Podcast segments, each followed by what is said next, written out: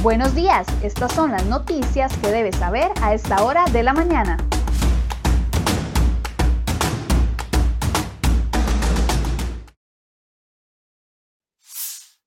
Hola, ¿qué tal? Muy buenos días. Gracias por acompañarnos la mañana de este jueves en Serie Hoy Noticias. Vamos de inmediato con las informaciones que preparamos para ustedes el día de hoy en nuestra portada.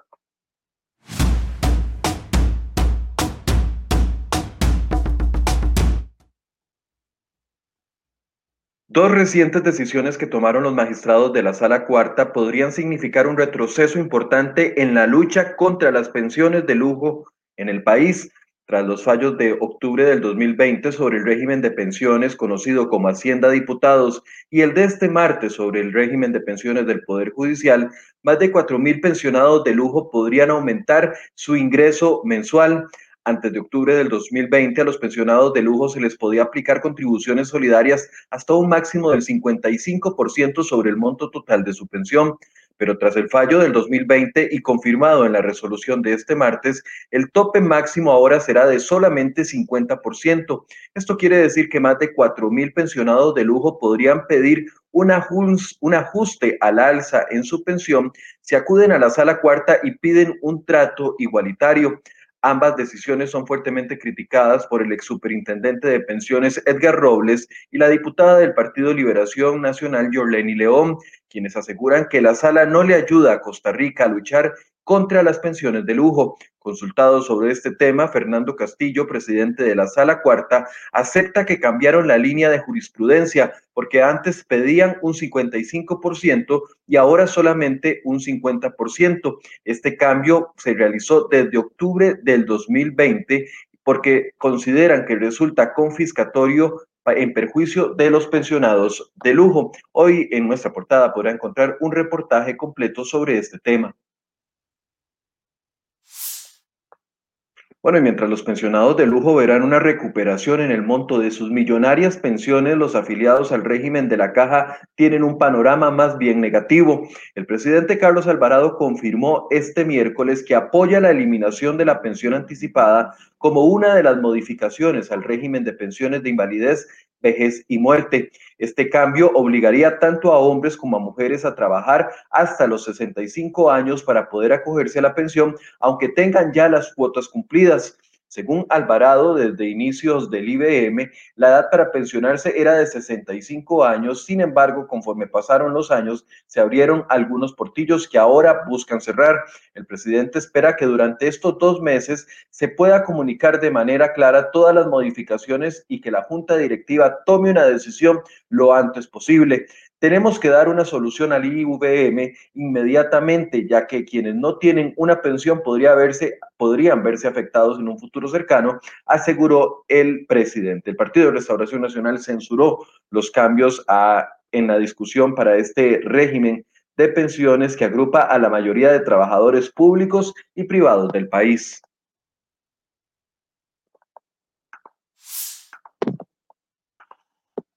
Y una serie de conversaciones entre los miembros del grupo de narcotráfico liderado por Alejandro James Wilson revelan los motivos para contratar como abogado al exmagistrado de la Sala Tercera, Celso Gamboa. Así consta en las conversaciones transcritas de las intervenciones telefónicas que realizó la, la sección especializada de crimen organizado del OIJ. De acuerdo con un extracto de una de las llamadas telefónicas entre los imputados Luis Cartín Herrera, que ya falleció, y Robert Soto, el grupo sugiere que contar con Gamboa de su lado es sinónimo de impunidad. Los sospechosos aseguraron que Gamboa sería contratado para asesorar financieramente al grupo porque conoce bien a los sinvergüenzas, dicen ellos, de la Corte y conoce bien la legislación de lavado de dinero. Precisamente Gamboa se presentó horas después de la detención de estos dos sospechosos como su defensor particular. Sobre este tema se trató de contactar al magistrado Celso Gamboa en reiteradas ocasiones, tanto a su teléfono como por mensajes de texto, pero no respondió. En nuestra portada también le traemos dos reportajes sobre este tema uno de ellos enfocado en las 31 personas que reclutó esta banda narco para ocultar bienes por más de 20 millones de dólares.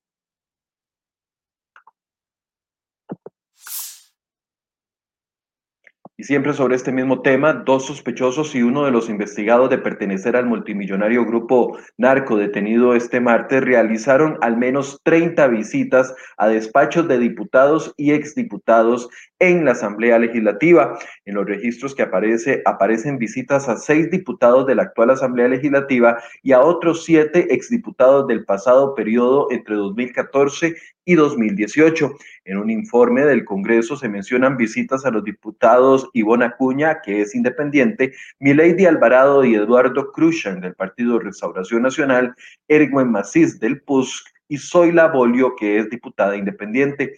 Al diputado que más visitaron estos sospechosos fue el social cristiano Oscar Cascante, al que visitaron en 13 ocasiones cr.com, crhoy.com, ya conocer que el diputado de Restauración Nacional Eduardo Cruzan firmó un proyecto de ley que pretende declarar de interés público la creación de la zona hotelera en la provincia de Limón. La iniciativa fue presentada por la congresista independiente Ivona Acuña. En nuestra portada también podrá encontrar las justificaciones que presentaron cada uno de estos diputados visitados por el clan narco.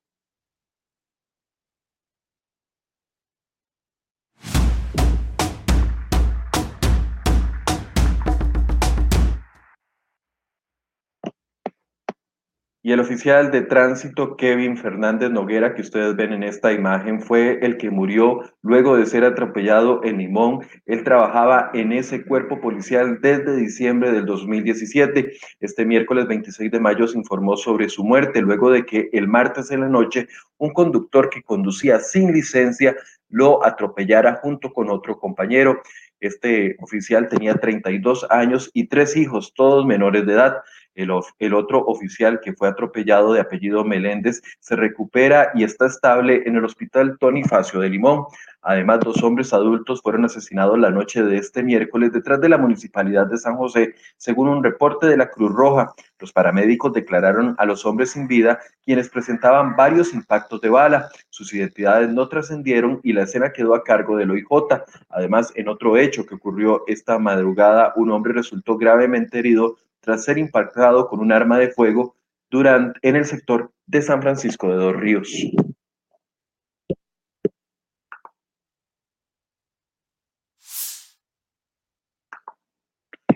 Bueno, y luego de dejar plantado al ministro de Salud Daniel Salas en su interpelación por la lenta vacunación que se aplica en el país, los, los, diputados intentarán llamarlo de nuevo el próximo lunes. Así lo determinaron los jefes de fracción de las bancadas legislativas que acordaron citar al ministro de Salud el próximo 31 de mayo a partir de las 9 y 15 de la mañana. 22 diputados estuvieron ausentes este miércoles y solamente 8 de ellos tenían permiso para faltar. Del partido Acción Ciudadana faltaron 4, de la Unidad Social Cristiana también faltaron 4, de Liberación Nacional faltaron 6, dos de ellos tenían permiso para ir a aplicarse la vacuna contra el COVID-19 de Restauración Nacional faltaron dos, de Nueva República y del Frente Amplio uno, y de los diputados independientes faltaron cuatro.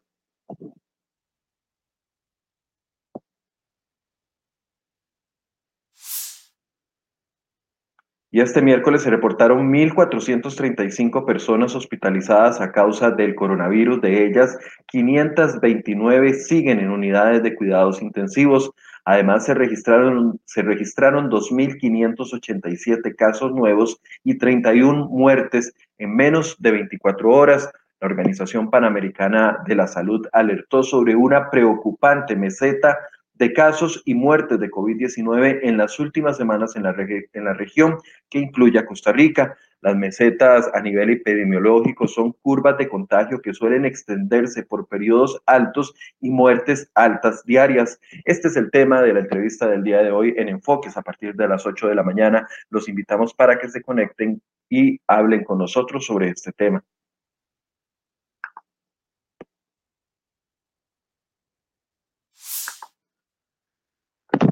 Y la Unión Costarricense de Cámaras advirtió que el Ministerio de Hacienda no debe excluir al ICE de aplicar las normas NIF, pues esto va a generar un aumento en las tarifas eléctricas. Según UCAEP, esto traería como consecuencia más problemas para generar empleo y una desmejora en la competitividad del país. El incumplimiento de estas normas NIF le permitió al ICE extraer de los bolsillos de los abonados unos 60 mil millones de colones al año por el costo de los arrendamientos establecidos por los fideicomisos de proyectos eléctricos. Y en otro tema de servicios, el Instituto Costarricense de Acueductos y Alcantarillados solo le podrá cobrar el 50% de las facturas de agua potable a los consumidores del cantón de Bagaces en Guanacaste. La ARECEP le ordenó bajar los cobros a la mitad, pues el agua que está llegando a esos hogares está contaminada con arsénico, un peligroso químico que al consumirse puede causar problemas renales. También se le ordenó buscar una solución a la presencia de este químico en el agua, pues podría presentar un riesgo potencial para toda la población de ese cantón. Esto apareció en un reciente informe de la ARECEP.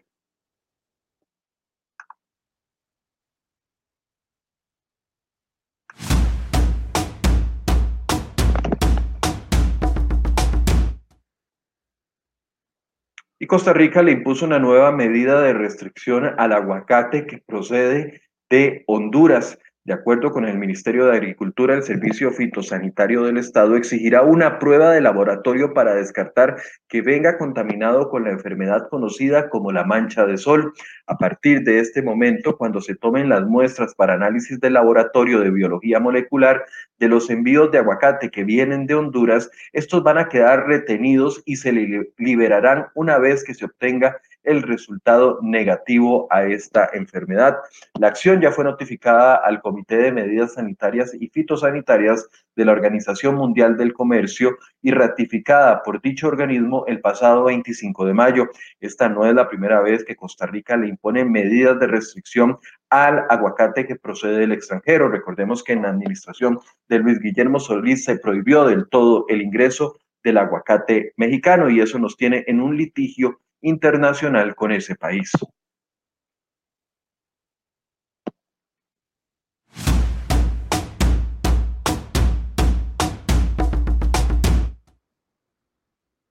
Bueno, de atención, estas imágenes ante el riesgo de otra erupción inmediata del volcán Miragongo.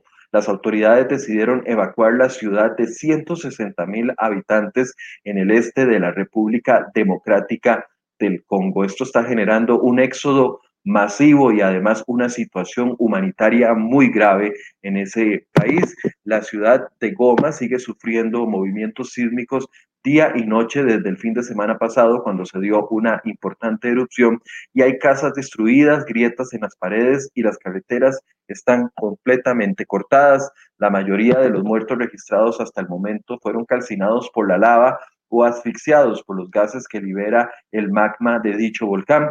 Hay además de cuatro presos que, que murieron a tiros tras intentar fugarse de una prisión central y al menos nueve fallecidos en un accidente de tráfico mientras huían de la lava del volcán.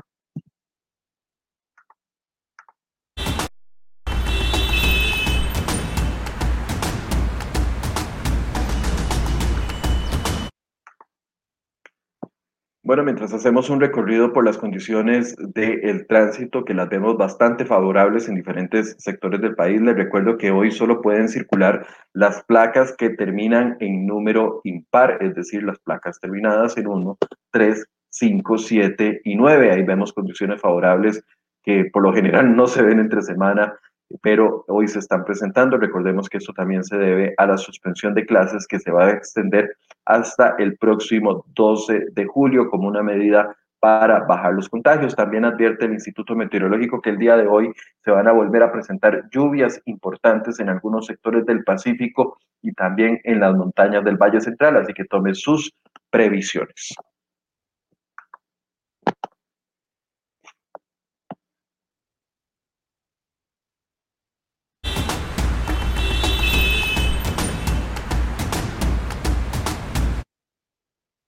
7 con 37, así llegamos al final de este resumen de noticias. Los invito a que ingresen a nuestra portada crhoy.com y puedan leer los reportajes completos, incluso las declaraciones y lo que está en el expediente judicial donde eh, se investigan a estos sospechosos narcos relacionados ahora con el exmagistrado de la Sala Tercera, don Celso Gamboa, y también con varios diputados. Ahí podrá encontrar extractos de este expediente y también las justificaciones que da la Sala Cuarta que va a permitir que más de cuatro mil pensionados de lujo, en lugar de reducirse la pensión, vayan a tener un aumento en los próximos meses. Así que los invito a que ingresen a, a puedan leer las informaciones completas y además a que nos acompañen en Enfoques a partir de las 8 de la mañana. Muy buenos días.